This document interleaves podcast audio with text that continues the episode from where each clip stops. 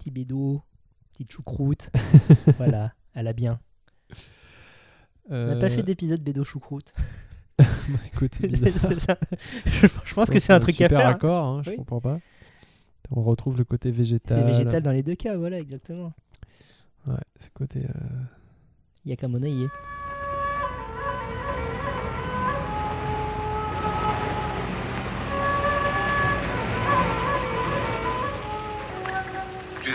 comme c'est amusant de découper. Ah, Cinq agneaux innocents de présalé du Mont-Saint-Michel. Euh, un bon cuisinier peut faire. Ça, un c'est bon de la bonne viande. Bravo.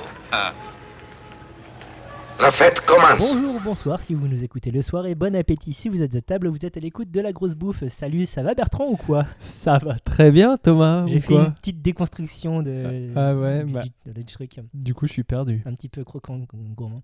Euh, bah, oui, oui, ça, ça va de toute façon. Qu'est-ce que c'est la grosse bouffe? Excuse-moi. La, la grosse bouffe, c'est un podcast qui est bien écouté.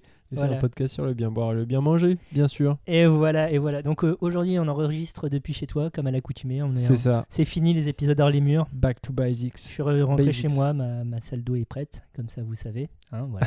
on est content qu'on puisse à nouveau prendre des douches. Ça- moi aussi, je suis vachement content de pouvoir des faire douches ça. chez toi. Euh, tout ça pour dire que euh, c'est quoi le thème de l'émission Alors, aujourd'hui? le thème de l'émission, c'est on va parler du froid, figure-toi. Pourquoi on parle du froid? Parce qu'il fait chaud, parce que c'est l'été. paradoxe hein, eh. Eh, on ouf. On enregistre ça en juillet, effectivement, euh, entre deux épisodes caniculaires. Là, il, il pleut un petit peu ce soir, c'est un, un peu étrange. Eh ouais, Qui, qui a- l'eût cru? Ah là là, il n'y a plus de saison. Il n'y a plus de saison, ma bonne dame, mais Et on, parle de réchauffement, ah bah elle est belle. Ah Ah bah, bah, bah, bah, elle est scientifique, Hein, S'il y a le réchauffement climatique, comment ça Oui. se fait que je puis euh, faire des golems de glace hein, dans mon jeu de rôle?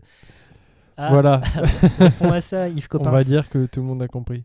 Voilà. euh, donc, On parle du froid parce que c'est l'été et parce que quand c'est il fait chaud, bah t'as envie de, de, de manger, de boire froid. voilà, c'est une sorte de prolongation euh, officieuse de l'épisode précédent qui était sur la bouffe en été. hein. Ouais, mais là, là on va plutôt, euh, plutôt parler de froid-froid quoi. Voilà, on va, on va parler de frigidité. De- Oui, exactement. Euh, Et donc du coup, on Par va quoi tu veux attaquer? Eh bah écoute, Parce on qu'on va attaquer- cette émission. bah oui, Faut que les un gens sachent. producteur, mais vraiment au cordeau quoi. Euh, on va attaquer par, euh, bah, par la température de service. Alors, euh, c'est-à-dire que Température de service, donc là on est plutôt dans, dans la vinasse. on est plutôt dans la vinasse et dans, de- oui, dans la, dans la vinasse, dans, dans la boisson en général, mais c'est vrai que plutôt dans la vinasse, un peu dans la bière aussi. Donc, messieurs dames, euh, Qui- vous qui vous, rond de cuir. vous qui nous écoutez, euh, non mais faites vraiment attention à la température de service de vos différentes boissons. Pourquoi c'est important Pourquoi sur les étiquettes de bouteilles, il y a toujours euh, servir entre 12 et 16 degrés quand euh, c'est un, un Bordeaux, on va dire, et servir, euh, je sais pas, je, je dis des, je dis des chiffres à l'arrache, là je te vois faire une moue. ça. Servir entre, entre moins 12 et, et 6 degrés quand, quand c'est un blanc, un muscadet. Non, mais euh, bah parce qu'en fait, euh, le, le froid va, va annihiler en fait les arômes. C'est-à-dire que et, et la, et la sensation d'alcool. Donc, si tu sers un vin trop froid, euh, bah il va pas avoir goût de grand chose. Et, euh, mais par, et la sensation d'alcool va pas du tout se sentir. Enfin, tu, tu- voilà, tu Et- vas pas et- la sentir. Et à contrario, si on sert un vin trop chaud, Et ben justement, C'est la même si on va voit un vin trop chaud, bah, la sensation d'alcool va être trop présente et va paraître alcooleux et donc euh, vraiment euh, lourdingue. Et, euh, et effectivement, tu auras une sensation de lourdeur, de pesanteur euh, sur un vin servi trop chaud. Donc, donc les températures sur les étiquettes, elles ont un sens. alors oui, Faut mais essayer de les souvent, souvent non, faut pas essayer de suivre euh, ce qui est écrit sur l'étiquette parce que souvent les vignerons ils te disent mon vin il se boit entre 12 et 14 degrés, euh, mon, mon vin blanc entre 12 et 14, mon vin rouge entre 16 et 18. Bon, euh, souvent ils, ils mettent trop, ils mettent trop chaud quoi. Les champenois euh, qui te mettent euh, mon champagne pour qu'il soit bien apprécié, il faut qu'il soit servi entre 10 et 12. Bon, si tu es un grand dégustateur hein, pour bien percevoir les arômes, oui, bois-le à 12 et puis effectivement, tu auras peut-être toute la richesse des arômes, des arômes mais bon, Ça- ça- Euh, ça- ça se boit- traditionnellement, ça se boit frappé. ça se boit bien frais ouais. quoi. Alors frapper peut-être pas parce que frapper c'est vraiment euh, froid froid quoi, c'est Mhm. vraiment 2-3 degrés, euh, là c'est c'est vraiment trop froid, tu sens rien. Mais, mais euh, sorti dans la porte du frigo c'est bien quoi. Sortie de frigo, petit t'es à 5-6 6 degrés, voilà, t'es bien. Et puis euh, le, temps, le temps que tu le serves et tout, de toute façon. euh, Oui, il, il se réchauffe dans le verre de toute Ouais, façon. bah voilà, température de service et température de dégustation, ce n'est pas la même chose parce qu'il va se réchauffer, mon gars. Ce qui, est, ce qui est intéressant dans ce que tu dis, c'est que donc le froid, c'est une sorte d'ennemi pour l'appréciation euh, véritable du vin. Oui, Enfin, quand c'est vraiment trop froid. Alors que tu as des choses. Enfin, la consommation de la bière en Extrême-Orient, par exemple, est pas vraiment la même que celle qu'on a en, en Occident, en Europe en tout cas. Euh, tu me feras penser, là, parce que là, tu es en train de partir sur un autre truc, tu me feras penser qu'il faut que je rajoute un truc. Bien sûr, bien sûr. Là, c'est une aparté. euh, je sais pas où ça va nous mener, mais, euh, je vais essayer de faire court. wild. En tout cas, euh, très, historiquement, la bière, elle, elle est née dans le, dans, dans, dans le croissant fertile, euh, voilà, les, les céréales. La façon dont on a commencé Ah, à faire Défini croissant fertile, parce que là, euh, la Mésopotamie, voilà. La Mésopotamie, l'Égypte, euh, voilà, euh, le Proche-Orient. Euh, et donc, c'est cette recette-là qui est, remontée, qui est remontée euh, donc, le long de la Méditerranée, puis après en, en Gaule, dans les îles britanniques et autres, pour la façon dont on a fait de la bière. Et bah, comme, ça remonte à il y a quand même un petit moment maintenant, tu n'avais pas de technique de réfrigération très très haut point. Sans déconner. Et du coup, la, la bière elle- elle a longtemps été bûche chambrée. Euh, sauf que t'as pas de tradition de bière euh, similaire euh, en Extrême-Orient. C'est à partir du toute fin du 18e, mais surtout au 19e siècle, que la, la- la bra- la culture brassicole explose en Chine, au Japon, en Corée, Avec l'invention aussi du froid industriel, par exemple. qui a permis En de parallèle, faire du coup des, des, des bières euh, à fermentation basse et euh, reproductibles, enfin des bières industrielles Voilà. du coup, euh, parce que bah, maîtriser les températures de fermentation et tout ça, tout ça. Exactement. Euh, et même euh, donc en Chine et au Japon, les gars sont allés plus loin, enfin surtout au XXe siècle du coup avec la, démocratisation de la réfrigération et on servit les, les bières mais quasiment frappées, enfin quasiment glacées. T'as même, tu vois les trucs à graniter. Euh, ouais. Les, les machins à graniter, et ben t'as des machines euh, au Japon qui font de- de- du granité de bière, ce qui est dégueulasse en fait. Donc en soi, ils vont juste mettre ta bière normale, très froide, liquide dans un verre, et ils vont recouvrir de mousse parce que euh, quand c'est brassé et machin, de mousse glacée à la fin pour te donner vraiment un effet frosty de ouf. Mais j'ai vu passer un truc comme ça sur Twitter de d'un rosé. Oh, en Californie, euh, Un- genre un des granité de granités de rosé. rosé quoi. Ah, ça a l'air. Et genre ils ont euh, essayé de faire croire que c'était une tendance, euh, je sais plus comment ils appellent ça, le France. frosé ou. Ah, le frosé, oui, bien sûr. C'est ça, hein? Oui, oui, oui. oui. Le frosé quoi. Oh, j'ai vu ça, je fais oh là là, mais c'est c'est très très californien quoi. Et, et donc pour en finir sur euh, le Japon, donc euh, ils boivent ça très frais, le Japon et la Chine, hein. ils boivent ça très frais parce que euh, la bière se boit quasiment cul sec en fait. Ouais. tu, tu, tu bois, tu, tu prends ta pinte, ta chope, tu, tu vas boire ça et puis ça va faire, faire du bien par où ça passe. Et donc si le truc était trop alcooleux, j'imagine que tu la boirais clairement pas comme ça quoi. Tu, euh, tu, tu prendrais un petit peu plus ton temps parce que euh, Et puis ou des verres beaucoup plus petits. Exactement, c'est Bobo la didine. Donc là, euh, le froid fait que tu as des euh, façons. Alors je sais pas pourquoi ils, ils chug leur bière comme ça, peut-être que c'est culturel, peut-être que c'est comme ça qu'ils buvaient d'autres alcools, je l'ignore. Mais en tout cas, le froid fait que tu, peux continuer, tu peux poursuivre cette euh, pseudo-tradition euh, sans avoir de soucis gustatifs, parce qu'après tu auras quand même des soucis euh, en termes de mal à la tête, je pense, le lendemain matin, si tu fais ça à 4 ou 5 fois. Mais facilite l'ingestion en tout cas. Ouais, ouais, c'est sûr.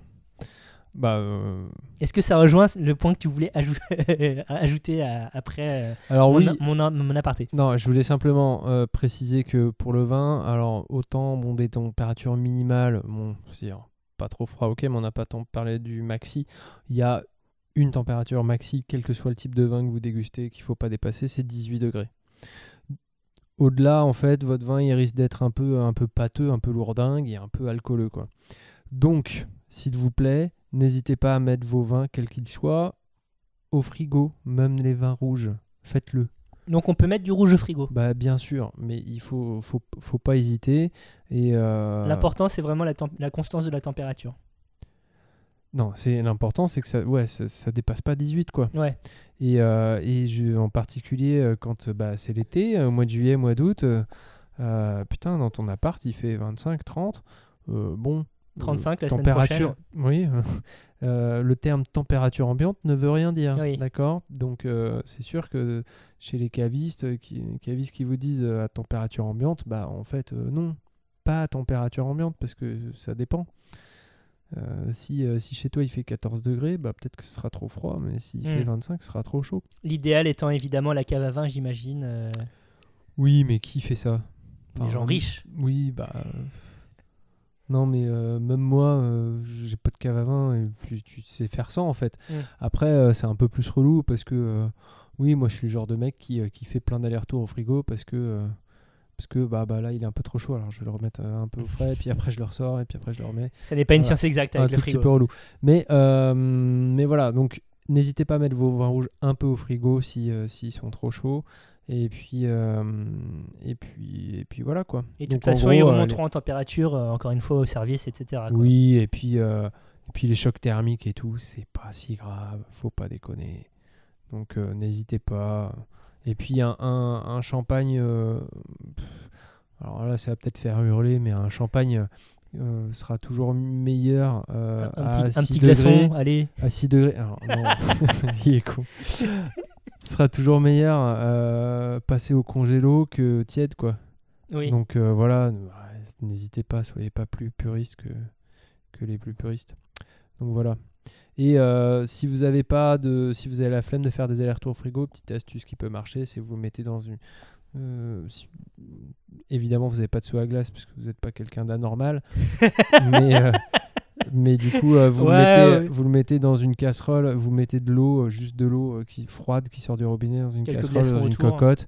Si vous avez des glaçons, vous le faites, mais euh, déjà rien que de l'eau, juste froide, enfin qui sort du robinet, bah, c'est déjà pas mal. Vous mettez votre vin rouge dedans et puis, euh, puis vous êtes bien quoi. Tu, tu viens te mettre à dos toute la communauté des soie glaços. Hein. Fait- donc, euh, ta Oh, tête est mise à prix. Merde, putain, ça y est, on a perdu euh, 12 000 auditeurs. sur les 12 000 qu'on avait. merde. Euh, donc, euh, température de service, euh, c'est important aussi en cuisine, mais c'est surtout important euh, côté chaleur. Euh, ton steak, quand il est froid, ben, ça sera pas. Tu, tu, tu, tu le renvoies en cuisine. c'est. Bah, c'est ça. Et du coup, comment, comment on fait? Comment on fait quoi? Bah, Comment on fait pour que, je sais pas, t'es restaurateur, t'as une table de 8 à servir, comment tu fais pour que, envoyer 8 plats chauds?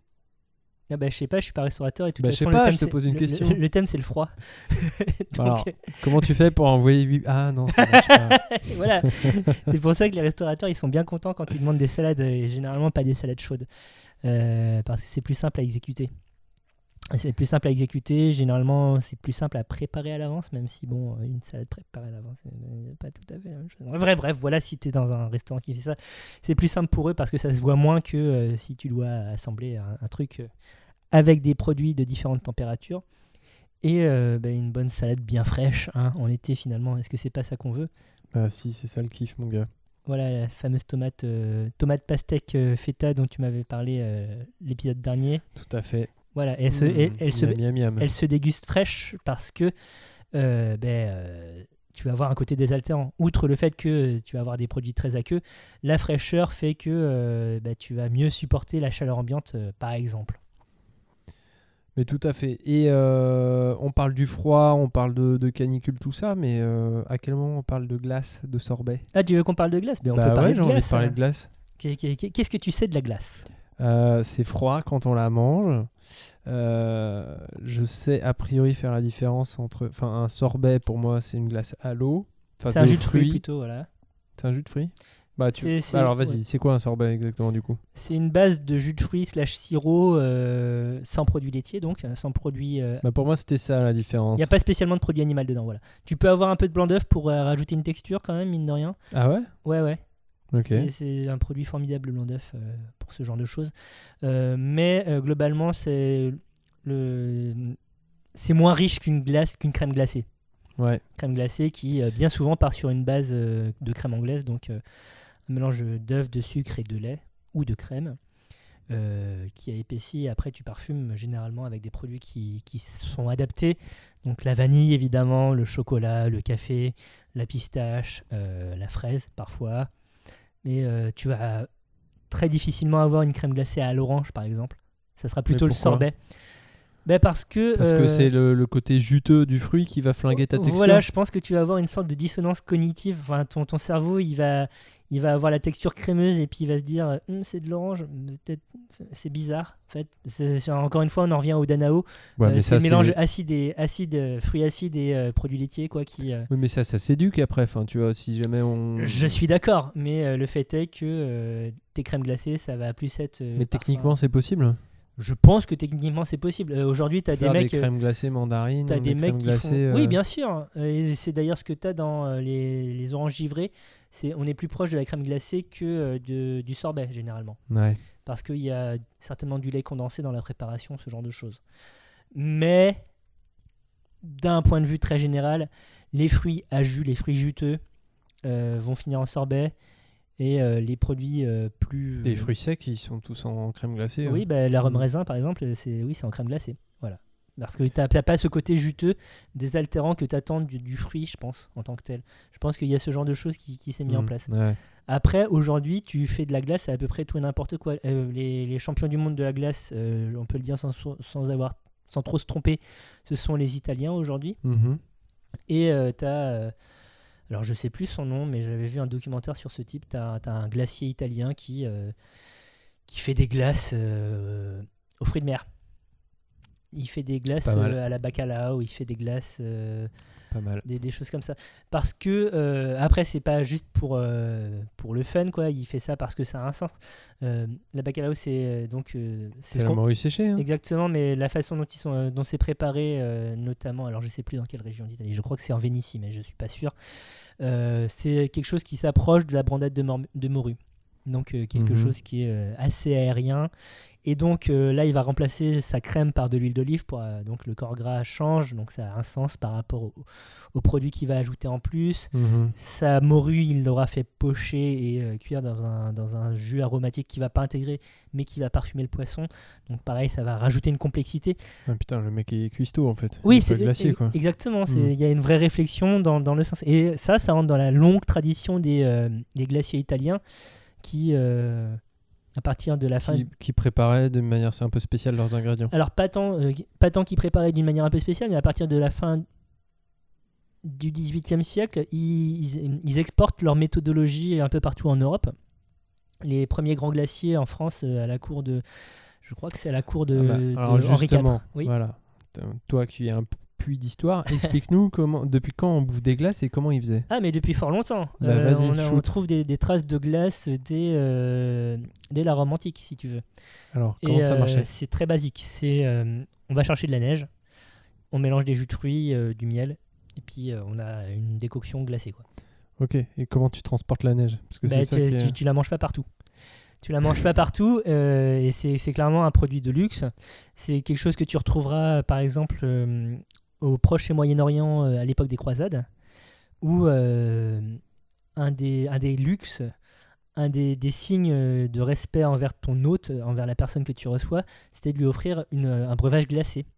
Et c'était pareil de la glace qui était récupérée au sommet des montagnes, qui était acheminée très très rapidement, euh, enfin aussi vite qu'on pouvait. Mais t'avais des bas. porteurs qui couraient, quoi, du coup ça- J'ai du mal à je- visualiser le truc. Je ne connais pas la logistique, mais euh, ça, ça doit être très très coûteux en vie humaine. Ça, c'est- à vraiment, avis, euh, oui. c'est vraiment un- crevé pour que des connards euh, puissent euh, avoir une glace. C'est un vrai délire de riche. Ouais. Et euh, mais euh, voilà, le, mot sorbet, ça vient de charbat, qui est un mot arabe euh, qui, qui désigne une, une préparation froide et glacée. Quoi. Donc ça montre que Ah, ça montre que c'était vraiment dans ce coin-là. Hmm. Exactement, enfin, ça, ça vient de là. Après, ça a été perfectionné. La, la- la fabrication des glaces telles qu'on les comprend aujourd'hui euh, a vraiment émergé et été perfectionnée euh, à la fin de l'époque des Ming en Chine, donc euh, sur la- les coups euh, 16e, 17e siècle.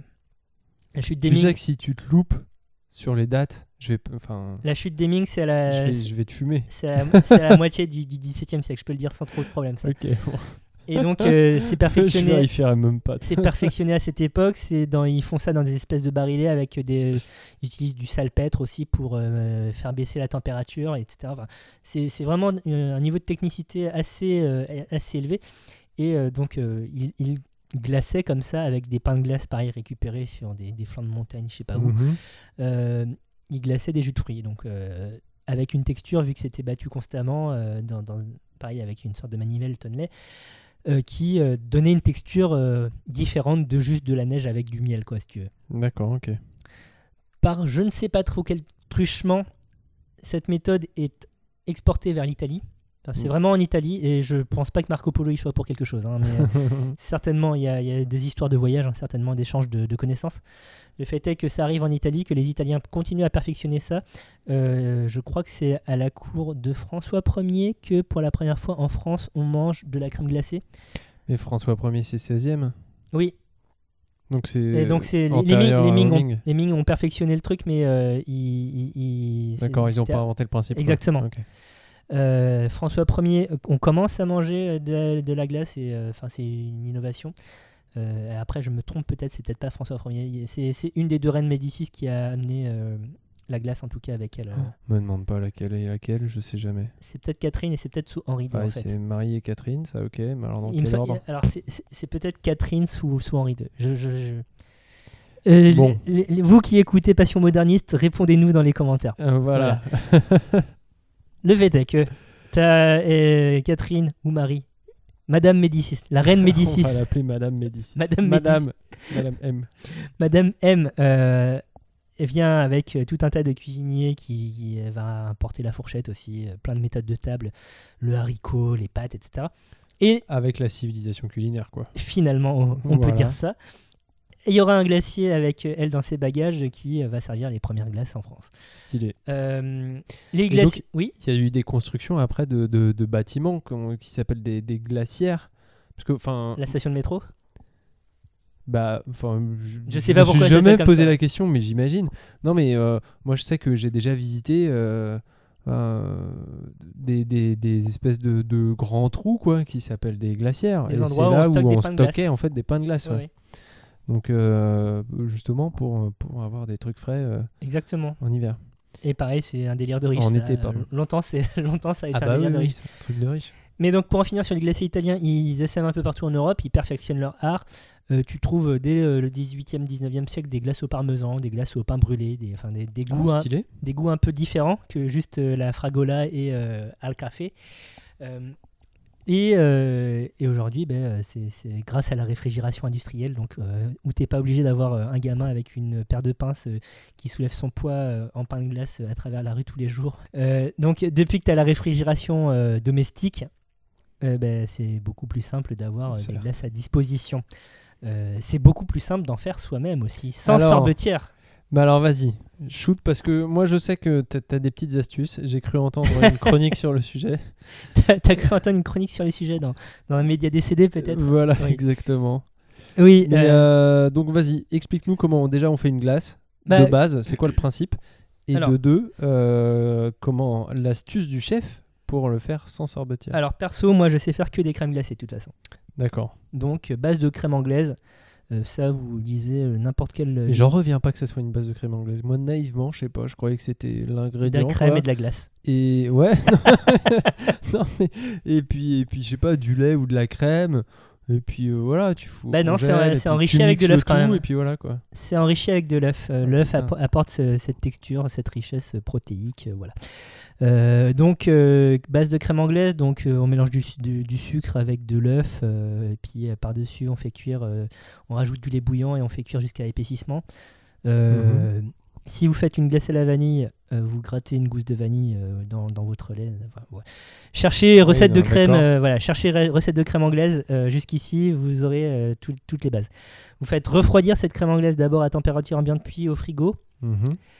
Et euh, à partir de ce moment-là, euh, quand c'est bien froid et bien au frigo, vous mettez ça dans un récipient adapté à la congélation. Mhm. Euh, et puis vous envoyez ça, euh, donc en fonction de la puissance de votre congélateur, hein, évidemment, entre un quart d'heure et une demi-heure, ça aura commencé à prendre. Donc euh, là, à ce moment-là, avec euh, une fourchette, vous euh, commencez à touiller pour casser les petits morceaux de, de, de solides qui se sont déjà Ah, formés. c'est- ça le secret quoi. Et voilà, et vous allez répéter cette opération pendant un, un- un nombre infini de fois. Et ça, c'est c'est pour ça que c'est relou de faire un petit peu ça sans, sans sorbetière. C'est pour ça que je suis Parce content. que c'est quoi une sorbetière en fait? Ça consiste en quoi? Alors, je vais finir d'abord la Pardon, recette et après je t'explique.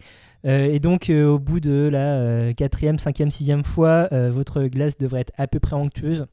Et il devrait moins y avoir de gros amas de, de substances aqueuses. parce que c'est vraiment ça l'ennemi dans la, dans, la, dans, dans Mhm. la glacification, je sais pas comment ça s'appelle, surgélation. C'est vraiment ça l'ennemi que ça fasse des, bah, des, des cristaux de glace, Mhm. donc de flotte, euh, qui euh, sont pas du tout agréables euh, à manger et qui en plus rendent ta, ta glace dure. Mhm. L'idée c'est que ta glace soit euh, souple, Glace, elles sont molles. facile à manier pour faire des boules. Alors, tu sais que. euh, que euh, ma mère, que j'aime beaucoup, hein. Attention. attention le préambule. Euh, non mais Et nous mère, écoute. depuis- depuis Bonjour madame, madame, madame, maman.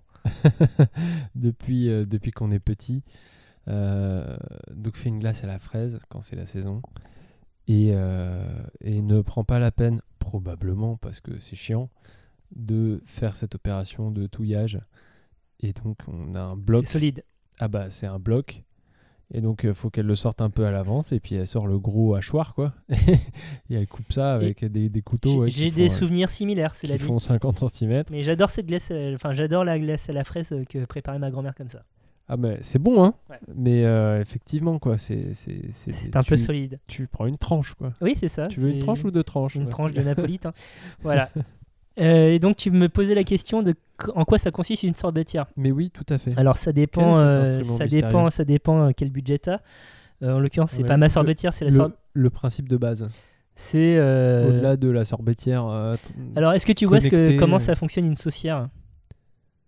Non Non, alors ça, on va, on va reprendre. En fait, il y a un moteur qui fait Ouais. tourner une pale, d'accord qui donc qui va créer une agitation constante ouais dans un récipient qui est très froid. Et donc, au fur et à mesure, euh, par contact, eh bien, euh, ça, ça va, ça va, ça va, ça va devenir de la glace, quoi. mais donc une sorbetière elle fait le froid toute seule Ça dépend si- quel budget t'as. ah ok Là, en l'occurrence, la sorbetière qui n'est pas la mienne, qui appartient à ma coloc, euh, c'est un, c'est quelque chose que tu dois mettre au congélateur d'abord. ouais Donc euh, c'est un récipient avec une double paroi à l'intérieur du vide. Il y a un, un liquide qui n'est certainement pas de la flotte, euh, mais quelque chose Bon, qui, gèle, quoi. Voilà. froid, quoi, comme un pain de glace euh, pour, euh, pour tes glaciers Tout à fait.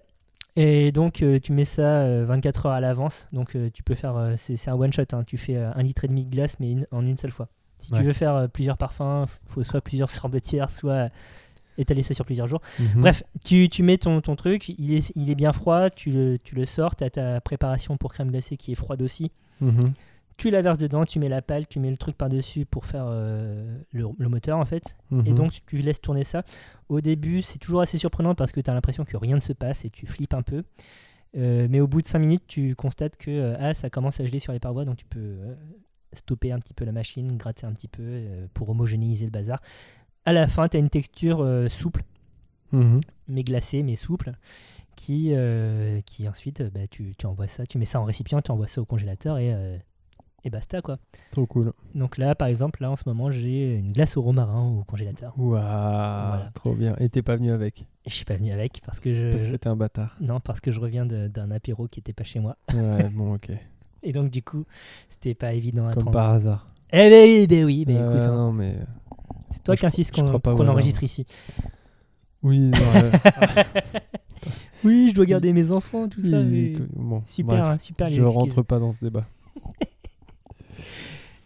Donc voilà pour la glace, hein, la glace qui est froide, donc on est bien dans le thème, ça me fait plaisir.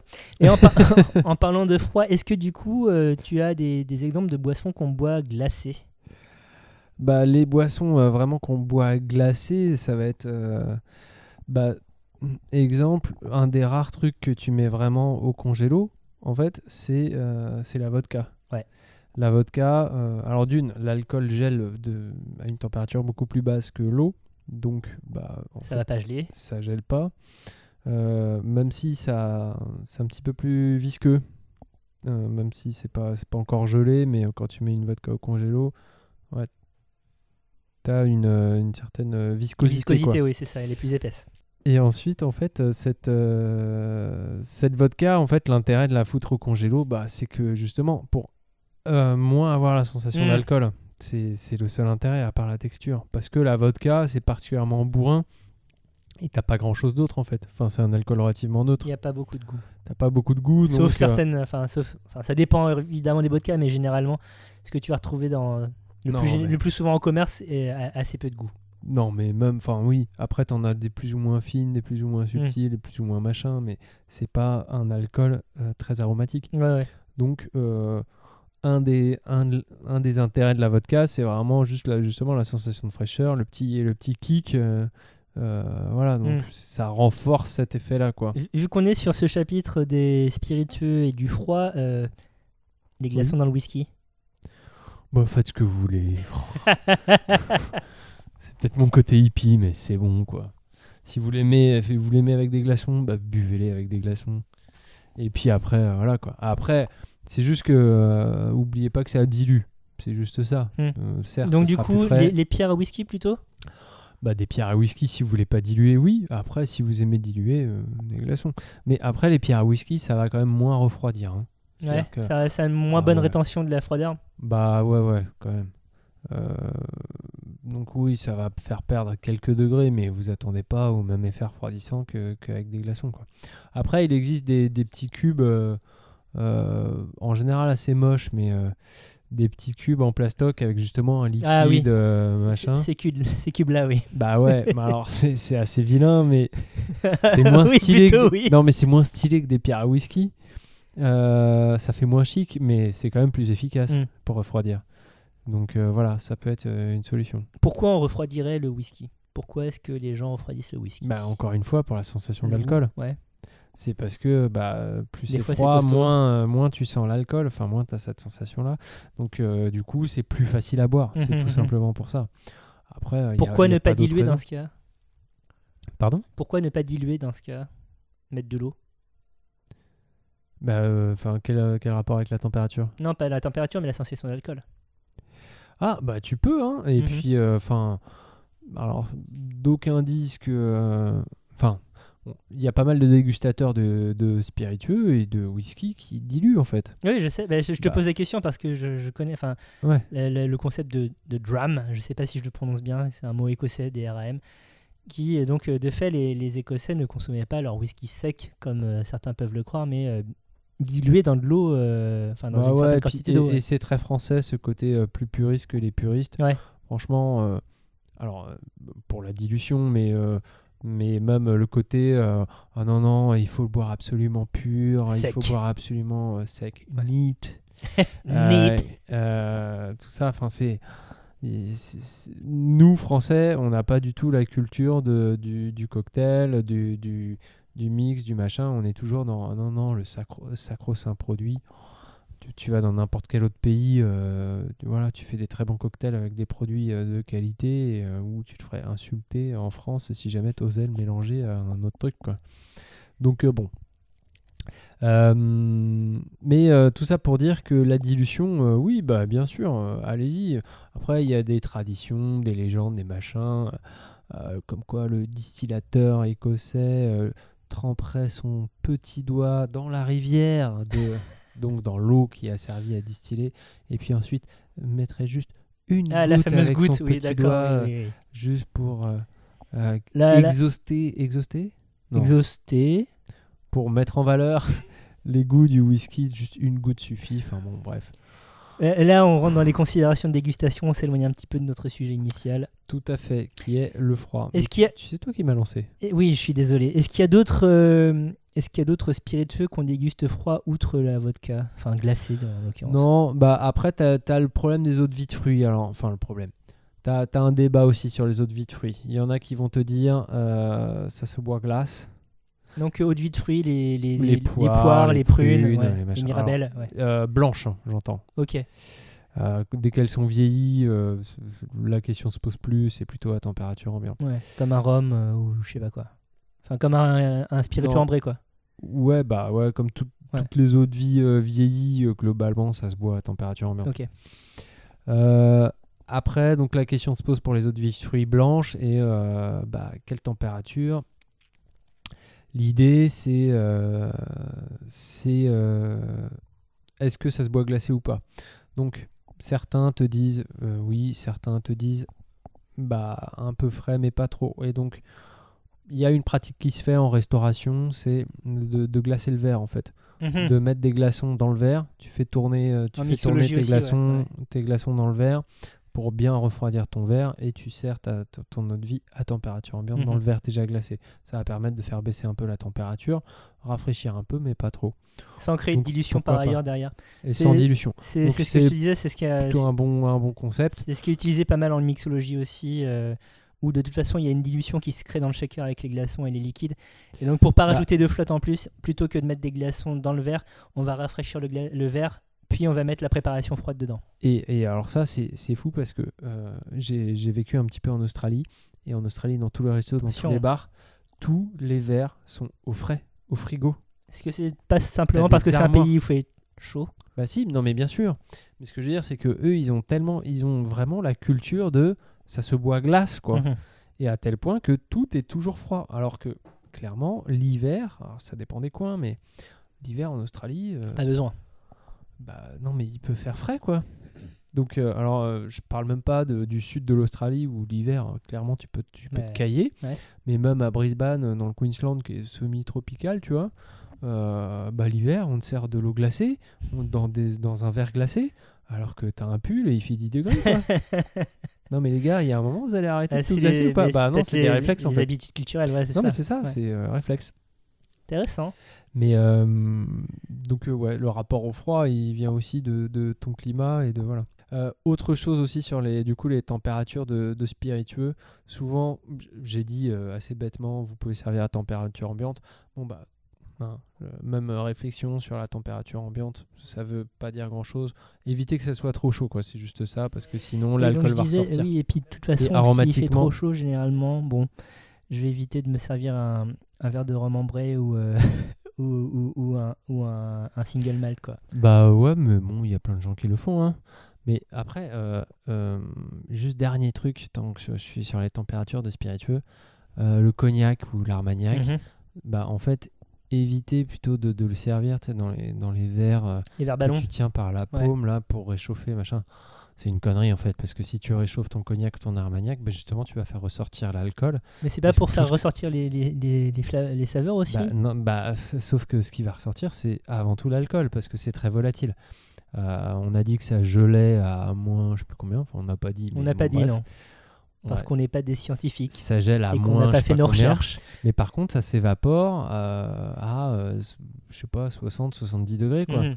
Donc en fait, plus tu vas chauffer, plus, plus tu vas avoir les molécules molécules, d'alcool qui vont, qui vont ressortir. Donc euh, de faire tourner son verre en le chauffant dans la paume de la main, tu vas plus que sentir l'alcool, tu vas cramer ton nez et ça va pas, et tu n'auras plus de nez pour sentir euh, Ouais. les, les trucs. Donc euh, voilà, un cognac, ça se sert dans un verre, dans un verre tulipe très Mhm. élancé avec un long pied.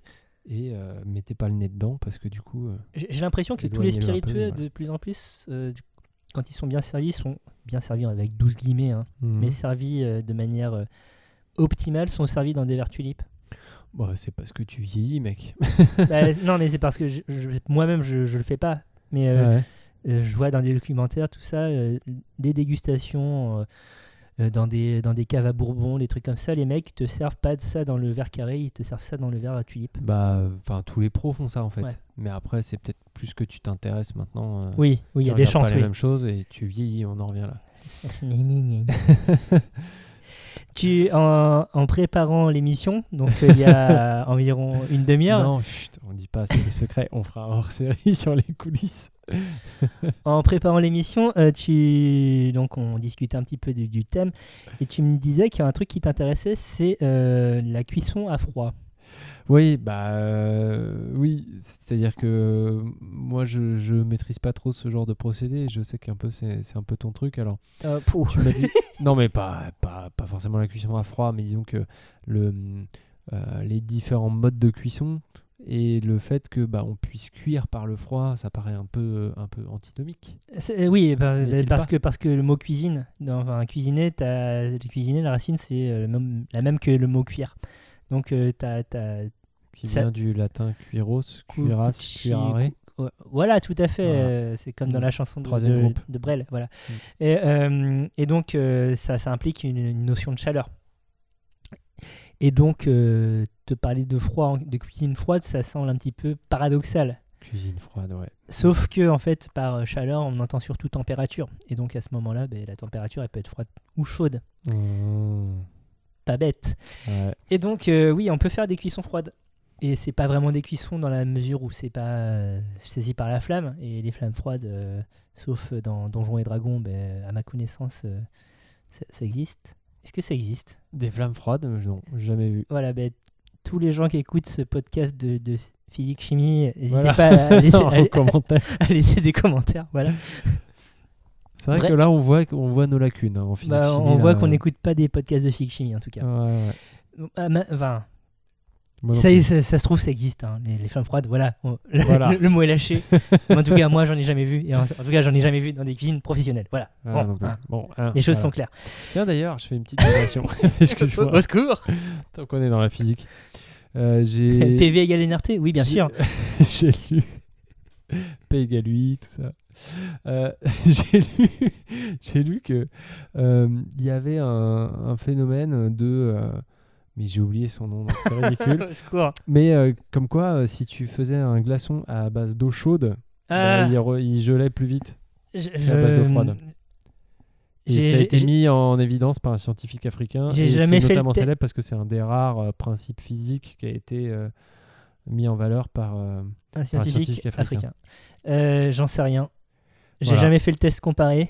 J'ai un peu la flemme de le faire maintenant parce que ça Bah, impliquerait d'avoir un congélateur avec une porte vitrée. Mais euh, fun fact, quand même. il, Fun paraît, fact sur il le pa- froid. il paraît que c'est vrai. Bah voilà. Et, euh, le- voilà. et je serais La incapable. rigueur, la rigueur et je serais- scientifique. et je serais incapable de t'expliquer le, le phénomène physique qui. Mais qui- j'avais j'avais regardé et, euh, et apparemment, enfin, il n'y a, rien qui le démontre. C'est une con- un constat c'est juste un constat, voilà. et, euh, et personne n'arrive à le démontrer. Tout le monde s'accorde à dire que c'est effectivement, C'est magique. mais Est-ce que ça prouverait l'existence de Dieu? c'est pas démontrable, sans doute. Ok, donc on- je, je peux parler de cuisson à froid maintenant Vas-y, pardon. Et de shoot. l'inexistence des flammes froides, ou je sais Alors pas. voilà, non mais justement, je propose que tu arrêtes d'en parler de ça, par exemple. Et que, ouais, la cuisson par le froid. Alors, comment, comment- qu'est-ce que saucisse? En fait, en fait c'est surtout une altération euh, des cellules des aliments, et donc en particulier des protéines. Tu vas surtout faire cuire par le froid des protéines. J'ai jamais vu quelqu'un faire cuire une patate par le froid, par exemple. Euh, Quoique. Euh, Bref, c'est surtout une altération des protéines qui, euh, après avoir subi un certain traitement, vont avoir une texture, un- pas forcément un goût, mais en tout cas une texture qui ressemblera à une cuisson. La plus connue, c'est la cuisson par l'acide. Ouais, C'est le principe que tu vois dans le ceviche dont on a parlé la dernière fois. tout à fait. Donc, euh, un poisson à chair blanche coupé en cubes. Tu plonges ça dans euh, un jus d'agrumes, donc généralement du citron, du citron vert. Mhm. Au bout de quelques minutes, l'acide va attaquer la chair du poisson, va altérer les protéines du poisson. Et euh, en tout cas en surface, et après ça dépend combien de temps tu laisses ton poisson dans, Mhm. dans ta marinade. Si tu le laisses 3 jours, euh, ça sera tout Ça, ok. ça, et ça aura aucun intérêt. Mais euh, au bout d'un certain temps, et, et c'est très rapide, l'acide attaque la chair et donc tu vas avoir, en tout cas au début, en surface, ce qui ressemblera à une cuisson.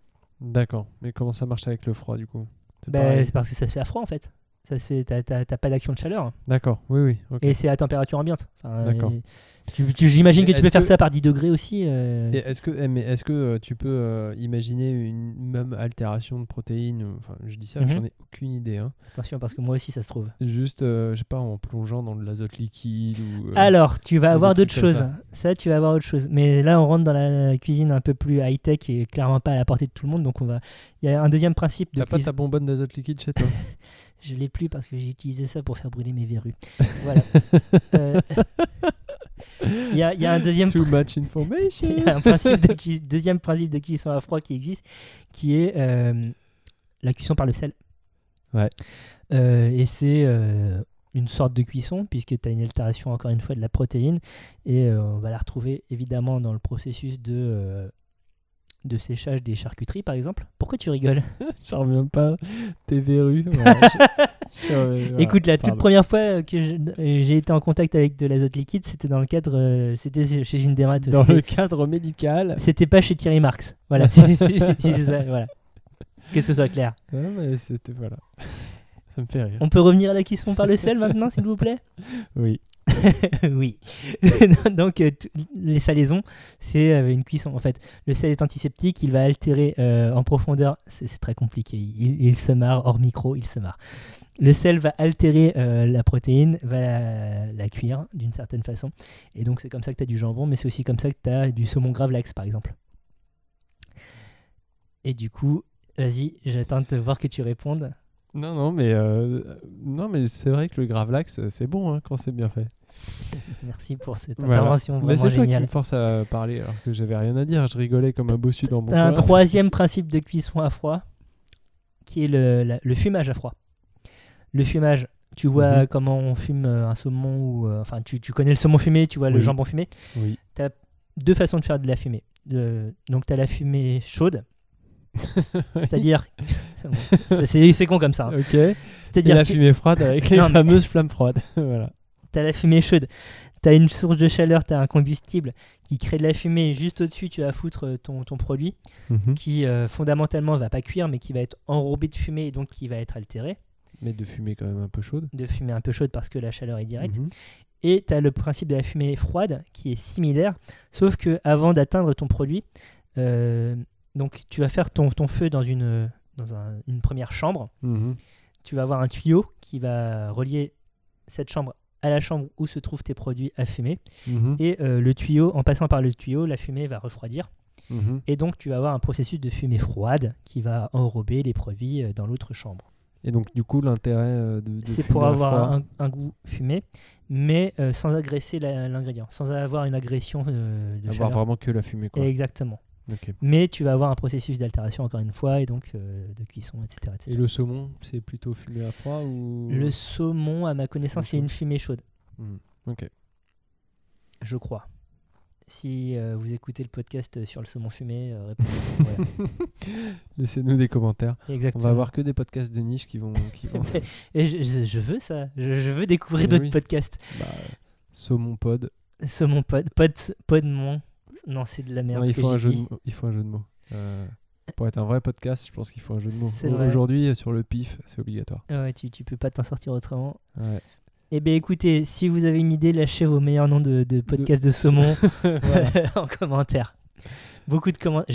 J'espère, vraiment qu'on aura énormément de commentaires. Vous avez vu l'astuce un peu marketing pour avoir des commentaires? C'est l'angoisse. On est trop malin. Et donc tu parlais de euh, cuisson à l'azote. Et euh, c'est Ouais. quelque chose qui est possible, que j'ai jamais vu en vrai, mais que j'ai vu euh, en vidéo, donc euh, notamment chez Thierry Marx, euh, donc son époque euh, pré-top chef. euh, où euh, donc euh, il- aujourd'hui Thierry Marx c'est euh, un empire, c'est des écoles de formation, c'est plein de restaurants. Euh, avant c'était ça, mais de manière euh, vachement plus modeste. Et surtout, il s'était fait connaître, euh, outre sa cuisine de très grande qualité, pour euh, travailler de très près avec Hervétis, qui est donc le co-inventeur de l'expression cuisine molécu- gastronomie moléculaire. Donc, qui, qui veut tout et rien dire, mais qui en fait signifie on va intégrer des, des principes scientifiques très précis euh, dans la gastronomie, dans la cuisine, pour euh, voir euh, où est-ce que ça peut aller. Donc, par exemple, ça- ce gars peut faire avec un seul blanc d'œuf un mètre cube de, de, de- de blanc en neige. Voilà. Et donc, avec euh, Thierry Marx, avait, et c'est pas lui qui l'a inventé, je pense, un principe de meringue à froid. D'accord. C'est-à-dire qu'il prenait une mixture à base de lait de coco et de je ne sais plus quoi. Mhm. Il plongeait ceci dans, dans un bain d'azote liquide. Mhm. ça saisissait sa, sa- sa substance, euh, son- sa mixture. Et donc, euh, au final, tu avais une texture similaire à une meringue. Meringue donc qui existe grâce à la cuisson du blanc d'œuf, hein, euh, Ouais, lente et longue. Là, il l'avait de façon assez instantanée. Et je crois qu'il appelait ça les meringues du dragon parce que quand tu croquais dedans, euh, comme c'était encore, tu avais quand même encore un, un jeu, un contraste de température très important, eh bien tu avais une, une- une fumée qui sortait de ta bouche. Ah. Voilà. Donc ça, c'est euh, si Et vous donc, êtes un fallait que cuisinier, ça soit servi de suite, du coup. fallait, c'est- oui, c'est c'est un truc pour euh, après, pâter, bam, pâter les gogos, ouais, c'est ça. Euh, après, je sais pas si euh, parce que comme c'est comme c'est des chocs thermiques très importants, on- tu passes de euh, température ambiante à moins. euh, je sais pas du tout à quelle température c'est conservé l'azote liquide, mais à, à moins beaucoup. Euh, t'a- t'avais, euh, je pense que ça avait le temps de partir sur guéridon et, et service à table pour que euh, le, le client puisse mettre ça dans la bouche et pff, voilà, Mm. euh, faire euh, épater la galerie. Donc ça, c'est vraiment une cuisson à froid si tu es un cuisinier professionnel, je pense, parce que euh, bon, l'azote liquide c'est dangereux et, Oui, voilà. et, euh, faites pas ça chez vous. c'est pas tout le monde qui peut en acquérir, a priori. Après, euh, avec- avec ce qu'on trouve sur le dark web, hein, tu sais, euh, je sais pas. Donc voilà, voilà pour le chapitre cuisson à froid. Est-ce que ça a un peu éclairé ta lanterne Sauf peut-être sur le côté des, des flammes froides. Bah tout à fait, ouais. Bon, ça reste mystérieux, les flammes froides, mais c'est c'est vrai que tout le reste, euh, t'as as bien, bien éclairé ma lanterne. on compte sur les commentaires pour les flammes froides. Mm. Euh, dernier volet de, de ce, de cet épisode, tu voulais nous parler euh, d'un type de vin spécifique. Oui, bah rapidement, euh, les vins de glace, t'en as entendu parler? Alors ça m'évoque quelque chose. pour moi, c'est plutôt vers l'Alsace ou vers l'Allemagne, Ouais, même carrément vers, vers l'Autriche. Ouais. Tout à Et fait. euh, dans ma tête, c'est sucré, mais après, j'imagine vin de glace parce que c'est en hiver. Mais à, à sortie de là, je ne saurais pas te dire beaucoup plus. Ouais, bah écoute, hein, en même temps, c'est assez intuitif, hein, euh, vin de glace. C'est euh, c'est effectivement plutôt en hiver que ça se passe. Et en fait, c'est une espèce de, de vendange tardive, mais glacée. C'est-à-dire qu'en fait, euh, on, on va attendre tranquillement que le raisin gèle pour de vrai. Donc évidemment, ça peut pas se faire en Provence. Mais est c'est du raisin qui a mûri avant quand même. Oui, c'est-à-dire que c'est du, euh, c'est du raisin qui est mûr. Il a bien mûri, il a bien mûri. On attend tranquillement que l'hiver s'installe, que le gel euh, fort s'installe. Il faut qu'il fasse au moins moins 7 degrés, je crois. Enfin, Ah, quand même, ouais. ouais, ouais, c'est du vrai gel, quoi. C'est c'est des plants qui doivent résister à ces températures, j'imagine aussi. Enfin, tu, tu mets pas n'importe quelle plante, si? Bah, je, je t'avoue, je sais pas trop, euh, mais euh, il y a, je crois pas qu'il y ait spécialement de raison. En fait, ça peut être à peu près n'importe quel Ah, tu peux faire ça avec. Ah ouais. Bah ouais, il y a pas. Parce y a moins pas de 6 raison. quand même, ça te tue pas euh, le, le- le- le pied? Non, mais de toute façon, en hiver, euh, la sève elle circule plus en fait. Certes, mais. Je Bah, pas. du coup, non. euh, D'accord. oh, non, non, on peut faire n'importe quelle température, c'est bon. hein. Donc, euh, du coup, euh, voilà, tu récoltes ton raisin qui est gelé et en fait, et tu presses direct. euh, là aussi, à température euh, Des gelée. micro-glaces ont des billes de glace un petit peu. Bah, C'est-à-dire que, en fait, ton raisin qui est déjà très mûr est déjà naturellement concentré en sucre parce que bah, tu as attendu, tu as Ouais, attendu ouais. et donc il a perdu de l'eau. Donc, forcément, s'il a perdu de l'eau, bah, il y a Le sucre et les arômes sont ouais. plus concentrés. Bah, là, c'est encore, c'est encore pire parce qu'en fait, le fait que ça soit glacé, euh, bah, en fait, bah, c'est l'eau de ton raisin qui a gelé. Et donc, euh, Mhm. quand, quand tu presses, en fait, la glace, elle va rester et elle va pas finir dans ton jus. D'accord. Et du coup, euh, bon, bah, forcément, euh, tu vas être encore plus concentré en sucre.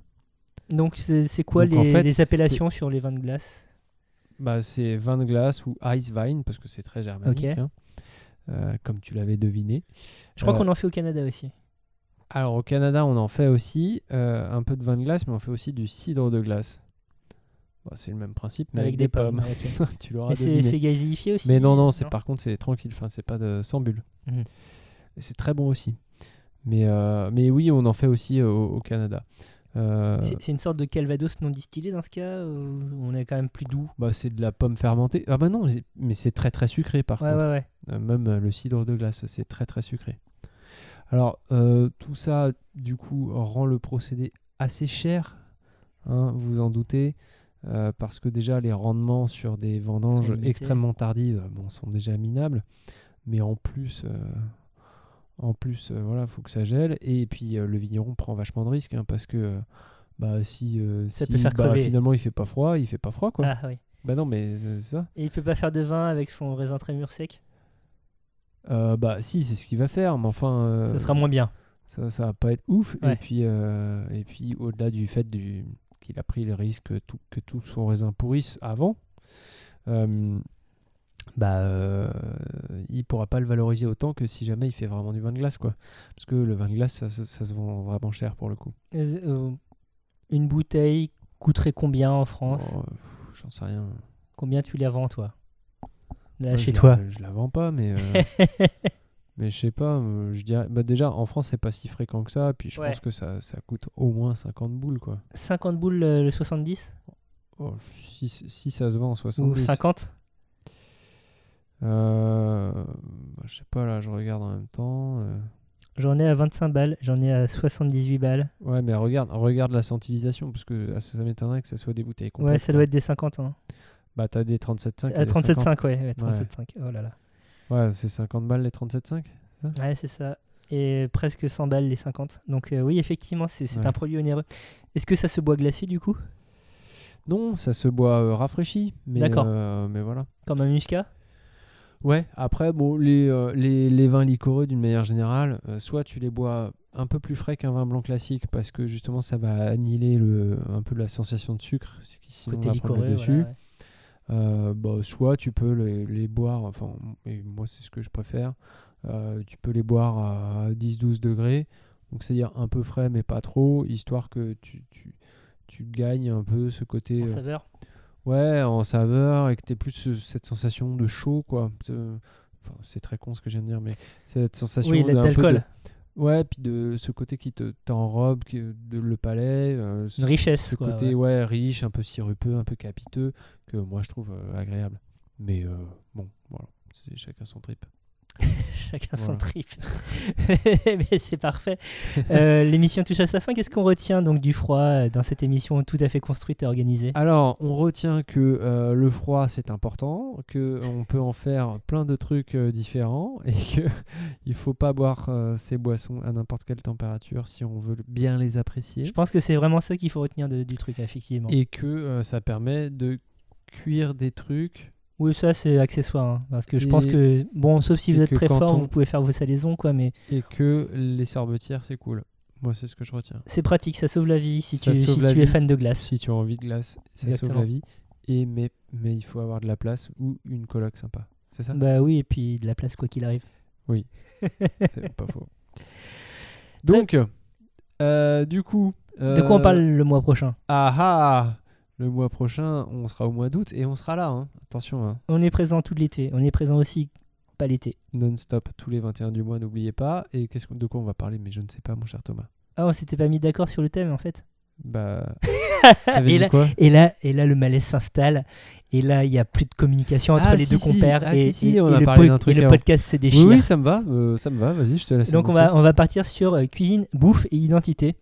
Voilà. Quoi que ça y dire. Donc on vous laisse méditer là-dessus. Allez, Voilà. à ciao, bonsoir. Non, Vous a- avez 30 jours. on a deux, trois trucs à dire avant. Donc euh, La Grosse Bouffe, comme tu l'as dit, est un podcast qui sort tous les 21 du mois. Oui. Voilà, sur toutes les plateformes de podcast, etc. N'hésitez pas à nous contacter par mail, la, gros bous- la grosse bouffe podcast.gmail.com. N'hésitez pas à nous suivre sur les réseaux sociaux Twitter, la underscore grosse bouffe, la underscore grosse bouffe, parce que quelqu'un a pris la grosse bouffe, évidemment. On te hait, on te hait, on va, on va, on va te trouver, bâtard. Et, euh, et quoi d'autre? Et euh, bah, peu parlez, parlez, oui, bah, parlez-en autour de vous, euh, voilà, amis, On- euh, on- voisins. On, on s'attend à une pluie de commentaires. Ah bah là, alors là, Voilà, sur, sur des suggestions de podcast sur le saumon, sur les références scientifiques, sur l'histoire des Ming et tout ça. On, on- Ah ouais, du fact, du scientific On fact compte checking sur à fond tout- les ballons. Tout et tout sur vous. Le nom du scientifique euh, qui a, en- trouvé, euh, le- les glaçons, les là. glaçons chauds là, Voilà, les flammes froides. Enfin bref, il y a matière à débat là. Vous pouvez enflammer les réseaux s'il vous plaît, voilà. S'il vous plaît. Nous vous en On prions. veut faire de bu- du buzz. On veut faire du On buser. bon, sur ces bonnes paroles, on vous dit au revoir et puis ben, Surtout, on vous fait des gros bisous. des gros poutous. Et, euh, et, au euh, mois prochain. Au mois prochain, voilà. Salut Bertrand. Salut Thomas. Générique.